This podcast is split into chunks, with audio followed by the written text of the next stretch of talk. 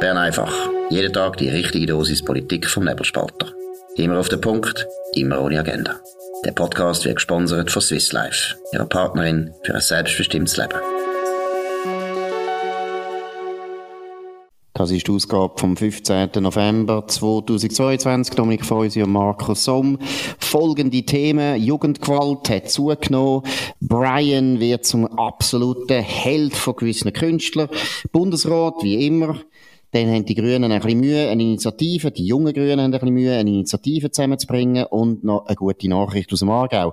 Jetzt, Dominik, äh, ich habe heute Memo gemacht über das, über die steigende Jugendgewalt und das ist wirklich spektakulär. Was sind da die wichtigen Einzelheiten?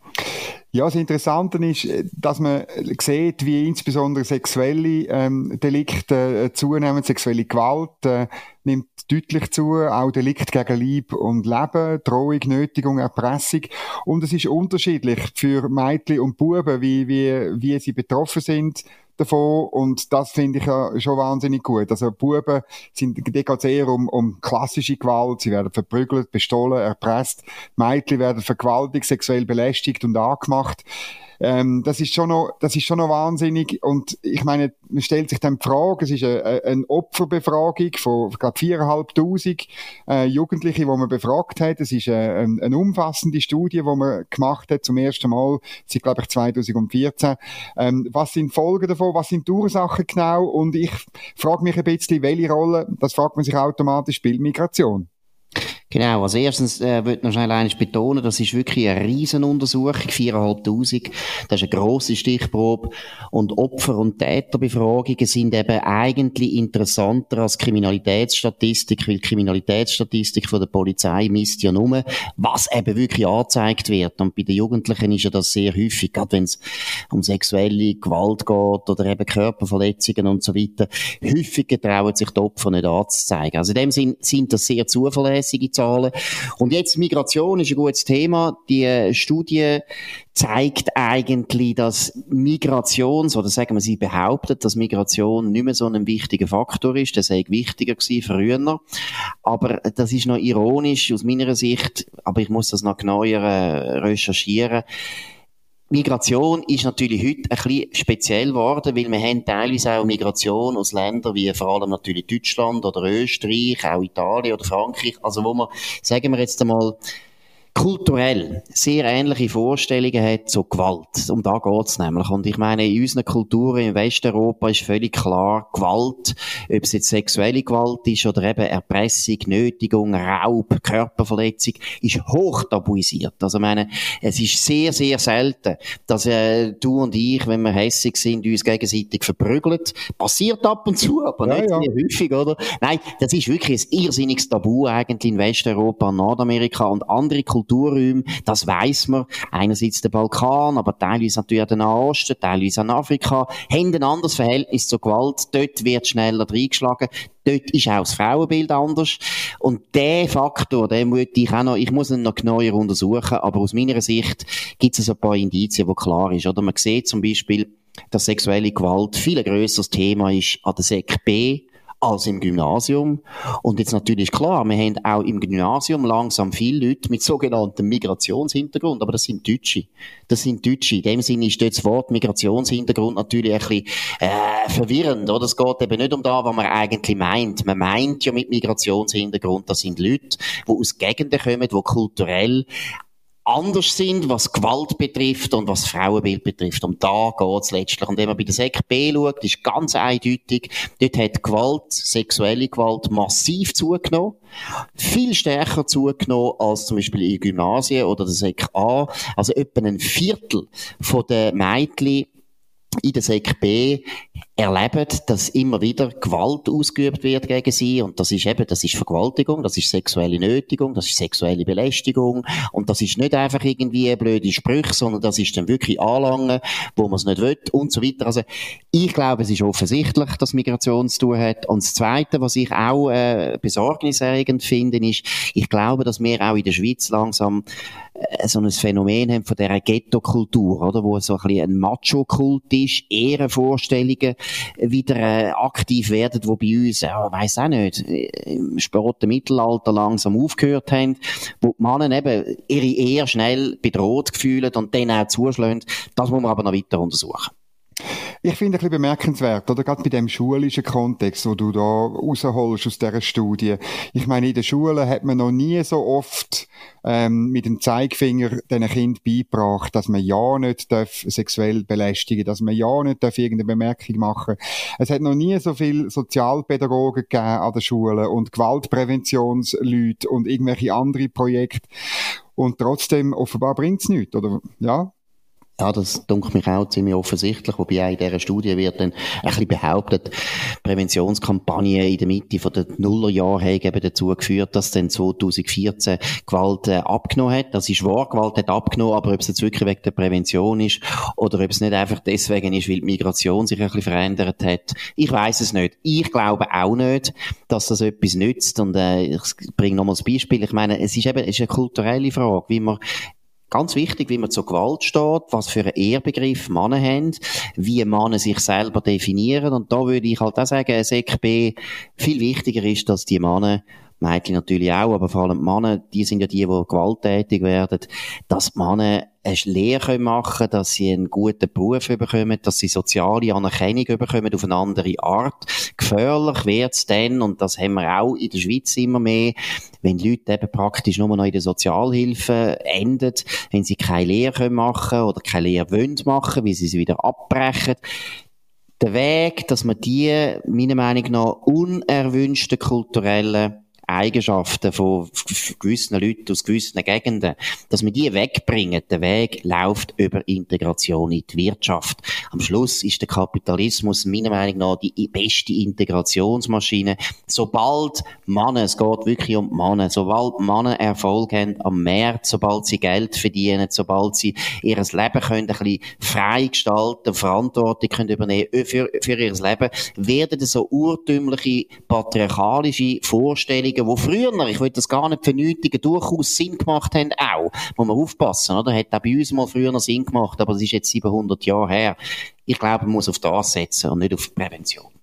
Ja, das glaube ich auch, aber ich will noch ein bisschen äh, reingrätschen, nämlich, also ist die zweitbeste Variante zur Integration. Die beste ist immer noch ähm, das Familienleben die Heime und nur wenn das versagt hat, dann muss man es halt anders machen, eben via Beruf, via, via Lehrmeister, ähm, äh, so. Oder ich meine, am Schluss geht es wirklich um die Frage, wie schaffen wir Grundlagen wo letztlich unsere Gesellschaft braucht, dass sie funktioniert, so dass wir können miteinander in dem Land leben und muss den grossen Verfassungsrechtler zitieren, der Herr Böckenförde, der deutsche Rechtsphilosoph, der gesagt hat, der Staat ist eben nicht in der Lage, die Grundlagen zu schaffen, die es braucht, dass er funktioniert, sondern das müssen wir letztlich, muss man das kulturell herstellen. Da spielt auch irgendwo durch eine gewisse, ja, eine kulturelle Normen und, und gesellschaftliche äh, Normen und entsprechend äh, soziale Institutionen wie die Familie und so weiter spielen halt eine viel wichtigere Rolle. Darum sollte man nicht einfach so tun, wie wenn es äh, keine Rolle spielt, wenn so soziale Institutionen wie die Familie irgendwie in, in, in Auflösung sind, oder? Und letztlich das Anything Goes äh, irgendwo durch ähm, zum, zum gesellschaftlichen Normalfall wird. Dann, dann geht etwas verloren, was man dringend bräuchte, finde ich. Da hast du absolut recht. Gleichzeitig ist natürlich ein eine Tatsache, dass eben Familie, sagen wir jetzt nicht mal einfach Familie, wo, sagen wir aus, aus dem Kosovo eingewandert ist. Da ist eben klar, Jetzt nehmen wir mal den guten Fall an. Beide Eltern haben irgendwo einen guten Job und äh, können sich eben irgendwo wirklich selber versorgen. Das ist mal ein guter Fall. Aber auch dort hat der Kapitalismus eben beide, beide Wirkungen. Es tut natürlich die Familien auf eine Art auch verändern, wo teilweise eben auch zu Problemen führt noch in diesen Familien, es löst eben die Familie auch ein bisschen auf. Das ist halt unser Problem, oder? Dass die traditionelle Familie, wenn sie eben so praktisch ist, tönt jetzt, tönt jetzt so abwertend, aber ich meine es nicht so, sondern wenn, wenn die praktisch aus dem Mittelalter in die absolute Moderne müssen wechseln, ist das auch eine Belastung für die Familie und die Familie geht dann auseinander. Weil eben, wir wollen ja auch nicht, dass die Familie noch so funktioniert wie im Kosovo, wo eben zum Beispiel der Brüder muss die von seiner Schwester die ganze Zeit verteidigen. Wir wollen eigentlich das nicht. Aber natürlich ist das ein Teil gewesen, wo früher im Kosovo eine wichtige Rolle gespielt hat, dass die Familien haben können funktionieren, ob man es gut findet oder nicht. Deshalb, es ist ein zweischneidiges Schwert, aber du hast vollkommen recht. Ich meine, der Zerfall von der Familie ist sowieso wahrscheinlich das grösste Problem, wo der Westen in den letzten 30, 40, 50 Jahren erlebt hat. Und da sind wir teilweise ratlos. Aber was ich wichtig finde, Zusammenfassung noch einmal zu der Jugendgewalt. Ich meine, man hört ja immer wieder, ja, ja, ist nicht so schlimm. Und wenn die Leute da immer die ganze Zeit erzählen, sie hätten Angst im Ausgang, Zahlen zeigen, das ist eindeutig so. Es hat massiv zugenommen seit 2014. Wir müssen untersuchen genau warum, aber es hat massiv zugenommen. Ich meine, sexuelle Gewalt, nur eine Zahl, hat um 143 Prozent zugenommen in diesen sieben Jahren. Das ist massiv. Da sind viel, viel mehr Frauen, junge Frauen betroffen. Wenn man nachher sogar noch das Mobbing anschaut und dort auch wieder sexuelle Mobbing anschaut in den Schulen, auch dort unglaublich explodiert. Wir haben da ein riesen Problem. Über da muss man mehr reden, über da muss man auch mehr nachdenken, kann lösen. Gut, gehen wir zum nächsten Thema oder ja, Halbthema. Brian. Brian wird zum grossen Held von unseren Kulturschaffenden. Um was geht's, Dominik? Ja, ich finde das so ein bisschen, ähm, das ist so ein Hashtag Idiotie des Tages. Also Aktivisten haben eine Stoppuhr montiert im Theater Neuhaus, wo misst, wie lange der Brian schon im Gefängnis ist ähm, und die soll so lange laufen, bis, äh, bis er wieder frei kommt. Ähm, er ist seit fünf Jahren ununterbrochen in, in Haft und eben kürzlich hat, hat man das Gefühl gehabt, er würde, er würde entlassen, aber ähm, hat eine erneute Untersuchungshaft angeordnet. Und die finden das ganz schlimm, die, die Aktivisten von einem Kollektiv, wo Big Dreams heißt und sie haben dann auch in einer Aktion so einen, einen, einen Kopf, eigentlich nicht der Brian ist, aber einfach so einen roten Kopf aufs Zürcher Obergericht projiziert und sie wollen das Zeichen setzen und eben mit dieser Stoppuhr zeigen, wie lange er schon in Haft ist. Mein Problem mit dieser Aktion ist einfach die, die Einseitigkeit, oder? Ich finde halt, ähm, ja, also wenn schon, würde ich gerne auch äh, mindestens auch, aber lieber überhaupt nur die Opfer von Brian zeigen und weil die, äh, je nachdem, äh, zum derart genommen worden sind von ihm, dass sie eben nicht ähm, seit fünf Jahren ein Problem haben, sondern äh, lebenslänglich bekommen haben. Absolut. Also ich muss sagen, ich finde das eine absolut birrenweiche, dekadente, degenerierte Aktion. Ich nehme jetzt einmal an, dass die meisten von diesen Künstlern mit Anführungszeichen und Schlusszeichen wahrscheinlich die Matura gemacht haben. Sie kommen aus der oberen Mittelschicht, sind Schweizer Herkunft seit 8000 Jahren, äh, sind vielleicht im Gimmick gewesen, sind vielleicht jetzt an der HDKK, äh, wie heisst die HDK in Zürich. Gut, die sind aus der Oberschicht. Und wenn man eben Zahlen jetzt anschaut von der Jugendgewalt, dann sieht man, Jugendgewalt betrifft eben Leute, die in ZKB gehen und ZK gehen, viel, viel stärker. Gerade die Leute mit Migrationshintergrund sind auch die meisten Opfer. Das muss man mal einfach sagen. Die meisten Opfer sind eben auch Migrationshintergrundleute. Und das ist der Punkt, warum das pervers ist. Ich meine, der Brian ist einfach kein Vorbild. Das ist kein Vorbild für unsere Jugend. Das ist einer, wo in einem Streit einfach mit dem Messer einem anderen in den Rücken hineingestochen hat und der ist fast gestorben. Das ist eine Tat, die der Brian gemacht hat. Und das sind keine Vorbilder für unsere Jugend, kein Vorbild für unsere Gesellschaft. Und die dekadenten blöden Bürgersöhnli und Töchterli, die blöden Künstler finden, ja, das ist jetzt ein Vorbild für uns und tun eigentlich genau die Leute, die dann betroffen sind von dem, von der, von der Gewaltorgie. Und für das steht der Brian, das ist ein Gewalttäter. Für das steht er und der wird dann nachher in der Kunst im Prinzip so verherrlicht. Das ist nur noch pervers. Warum? Also es hat ja immer wieder gegeben, dass man auf der Linken irgendwelche langjährige Häftlinge oder, oder ähm, äh, du erinnerst dich an Walter Stürm aus Ausbrecherkönig. Ähm, auf der Linken hat man immer so Leute verherrlicht, immer wieder. Äh, so wie wenn man äh, eine Lust hätte, äh, und, und zwar, das sind ja nicht Leute, die irgendwie links wären. Der Walter Stürm ist, ist, ist kein Linker gewesen, sondern einfach ein, ein Dieb. Ähm, warum die, die Lust, die Freude äh, an, der, also an diesen Ikonen und, ja? Gut, ich glaube, es hat eine lange Tradition, dass eben, äh, kommt ein bisschen darauf an, wie man Kriminalität interpretiert. Und das gibt's ja wie zwei Ansichten. Die eine ist eher eine, konservative Ansicht, die sagt, der Mensch ist einfach gut und böse und vielleicht ist er einfach mal böse und Leute, die mal böse sind, muss man bestrafen und einfach wegsperren. Das ist die eine Ansicht. Und die andere Ansicht ist eben eher die teilweise aufklärerische Ansicht gewesen und jetzt die linke Ansicht, dass eigentlich jeder Kriminelle ist ein Opfer von der Gesellschaft und man muss, man muss eigentlich Gesellschaft verändern verändern und dann geht die Kriminalität weg. Und das ist ja einer der grossen Schock vom Realsozialismus. In der Sowjetunion zum Beispiel in den 20er Jahren sind die Kommunisten total überrascht gewesen, was immer noch Diebe gegeben hat und immer noch Mörder gegeben hat, weil sie gemeint haben, ja, wenn wir doch die sozialistische Gesellschaft schaffen, dann gibt's gar keinen Grund mehr, dass irgendjemand kriminell wird. Ist falsch gewesen, aber die Tradition bleibt, dass man eigentlich sich als Linke fast identifiziert mit Link, äh, mit Kriminellen, wo man sagt, ja, die sind eben in dem Sinn Opfer von der Gesellschaft und mhm. die Gesellschaft müssen wir verändern, damit die nicht mehr Opfer werden. Das ist ja beim Brian schwingt das ganz stark mit, oder? Man, auch Journalisten tun ja die, die das Narrativ stark unterstützen, behauptet, ja, eigentlich ist der Staat die schuld, oder? Man hat, und das stimmt ja, man hat Fehler gemacht in der, im Strafvollzug, eindeutig, auch Ungerechtigkeiten. Und mit dem tut man jetzt aber die ganze Gewaltbereitschaft von, von dem Brian begründen, was ich glaube, stimmt so nicht. Er hat zuerst einmal einen abgestochen und nachher ist er in das System hineingekommen, wo teilweise Sachen nicht gut gelaufen sind. Aber der Punkt ist genau der, oder? Der Brian ist ein Opfer. Ein Opfer von der Gesellschaft, ein Opfer vom Staat, ein Opfer von uns allen. Und ich würde es noch betonen, solche Ansichten sind meiner Meinung nach zu einem grossen Teil verantwortlich dafür, dass wir aussteigende Gewalt wieder haben, weil die Justiz selber fühlt sich natürlich teilweise auch gehemmt und hat das Gefühl, ja, nein, wir, eben, wir müssen da irgendwie zuerst die Leute wieder integrieren und resozialisieren und rehabilitieren und so weiter.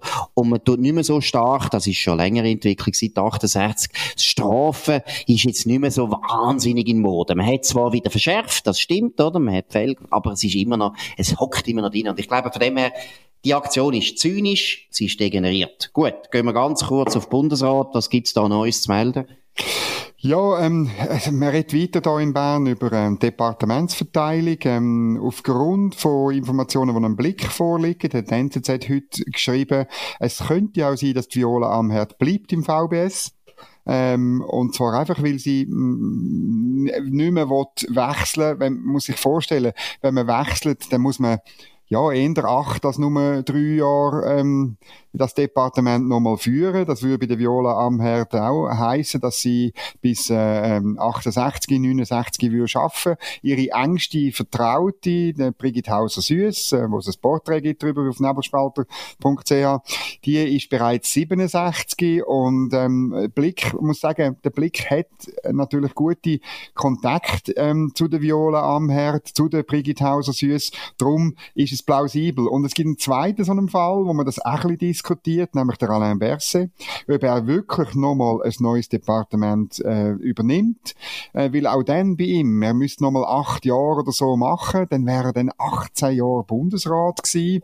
Und irgendwie ist das alles ein bisschen komisch. Beide im Übrigen, und das macht es noch ein bisschen brisanter, sind bald Bundespräsidenten, der Alain Berset nächstes Jahr, und er könnte eigentlich am Ende von seiner Bundespräsidentschaft, also Ende 2023 oder dann 2024, zurücktreten. Und das Jahr darauf wird Viola Amherd Bundespräsidentin. Das wird sie sicher noch machen, weil es ist nämlich das erste Mal, dass sie Bundespräsidentin wäre. Und dann könnte sie nach dem Amt gehen, also Ende 2024 oder Anfang 2025. Das ist ein, bisschen ein Szenario, wo dann interessant wird, weil dann gibt es deutlich weniger Optionen für Departementswechsel.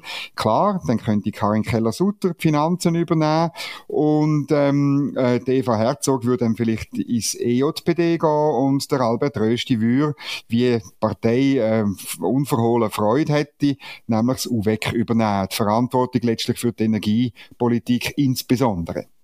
Gut, ich glaube, das ist wirklich ganz einfach. Es ist eigentlich genau so, wie du am Schluss gesagt hast. Wenn SVP und FDP sich einig sind, dass man da muss zusammenstehen, dann können sie Departement so verteilen, wie sie wollen. Da muss man einfach immer wieder betonen. Das Einzige, was sie nicht können, ist jemand, man kann sogar das, aber das macht man schon sehr selten, dass man jemand aus einem Departement vertreiben und sagt, jetzt ist fertig, eben, Viola Amher, du darfst jetzt nicht mehr im VBS. Aber Grundsätzlich sind zwei Departemente frei und die können, wir, die können die Gröte Bürgerlichen so besetzen, wie sie wollen und die anderen müssten sich fügen, wenn man einfach abstimmen Das andere habe ich ein das Gefühl, Dominik, das sind Nebelparteien. Petarden. Ich glaube, und die haben, die haben, die kommen wahrscheinlich sogar aus der Küche eher von der SP. Die SP kommt jetzt langsam Angst über, dass sie das VBS müssen übernehmen, weil das ist jetzt ein bisschen eine Diskussion. Sogar die Eva Herzog hat noch gesagt, sie fände das VBS durchaus interessant. Und die SP will das VBS nicht, weil das liegt ihnen nicht. Und es ist natürlich nicht das wichtigste Departement, auch wenn jetzt Krieg herrscht, es ist nicht so ein wichtiges Departement. Und deshalb glaube ich, ich glaube das nicht. Ich habe das Gefühl, Viola Amherd wird auf jeden Fall wechseln, weil sie sich nicht, die hat sich nicht wohl gefühlt beim Militär, das glaube ich nicht. Aber wir sehen es ja dann. Gut, wir haben noch eine gute Nachricht, ja, zwei gute Nachrichten. Die jungen Grünen haben ein bisschen Mühe mit der Initiative. Dominik, um was geht's da? Das ist eine Geschichte vom Tagesanzeiger Stefan Hähne. Sie haben ganz große Mühe, ihre Umweltverantwortungsinitiative zu sammeln, genug Unterschriften auf 100.000 zu kommen. Das müssten sie ähm, bis am 24. Februar. Sie haben sehr viele Leute, 25 Prozent, die doppelt unterschrieben haben. Das ist eine radikale Initiative, die will eine äh, Obergrenze sozusagen haben in neun Bereichen, ähm, wie CO2-Ausstoß, Versuchung von der Ozean, Süßwasserverbrauch, Belastung von der Atmosphäre, wären durch Aerosol, also wahrscheinlich dürfen wir dann nicht mehr schnaufen.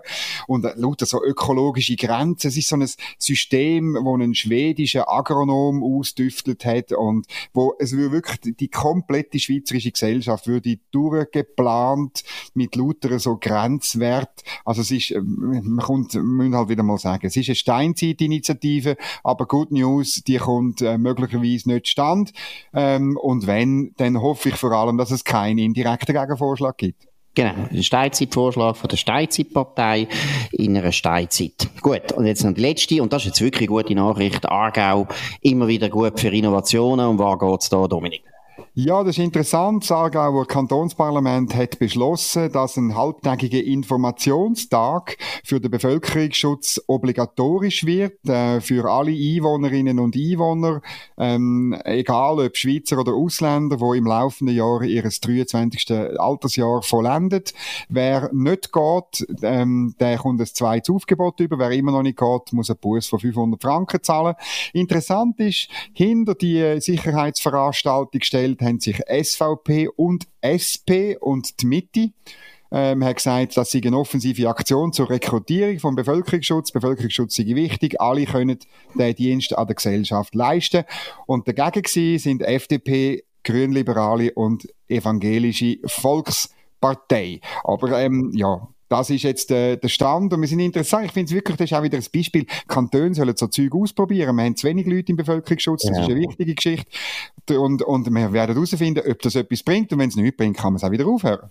Genau. Und was ich noch besser fände, ist, wenn man für das Militär, wenn die jungen Frauen einfach obligatorisch müssen den Informationstag vom Militär besuchen. Jetzt ist das immer noch freiwillig und die jungen Frauen gehen nicht so häufig und ich finde, das wäre wichtig, weil letztlich muss es schon so sein, dass die Frauen, wenn sie schon überall wollen, gleichberechtigt werden, müssen sich langsam auch ein bisschen darauf einlassen, dass vielleicht Landesverteidigung auch etwas ist, wo alle etwas angeht. In dem Sinn, Bern einfach von dem 15. November 2022, das ist der am schnellst wachsende Podcast, bürgerliche Podcast in dem Land. Danke vielmals für die Aufmerksamkeit, danke für eure Treue. Ihr könnt uns abonnieren auf nebelspalter.ch, Spotify oder Apple Podcast und so weiter. Tönt uns empfehlen, tönt uns weiter empfehlen, vor allem mit vielen, vielen Sternen. Das würde uns freuen. Wir sind wieder da für euch, morgen zur gleichen Zeit auf dem gleichen Kanal. Wir wünschen einen schönen Abend. Das war Bern einfach, immer auf den Punkt, immer ohne Agenda. Gesponsert von Swiss Life, ihrer Partnerin für ein selbstbestimmtes Leben.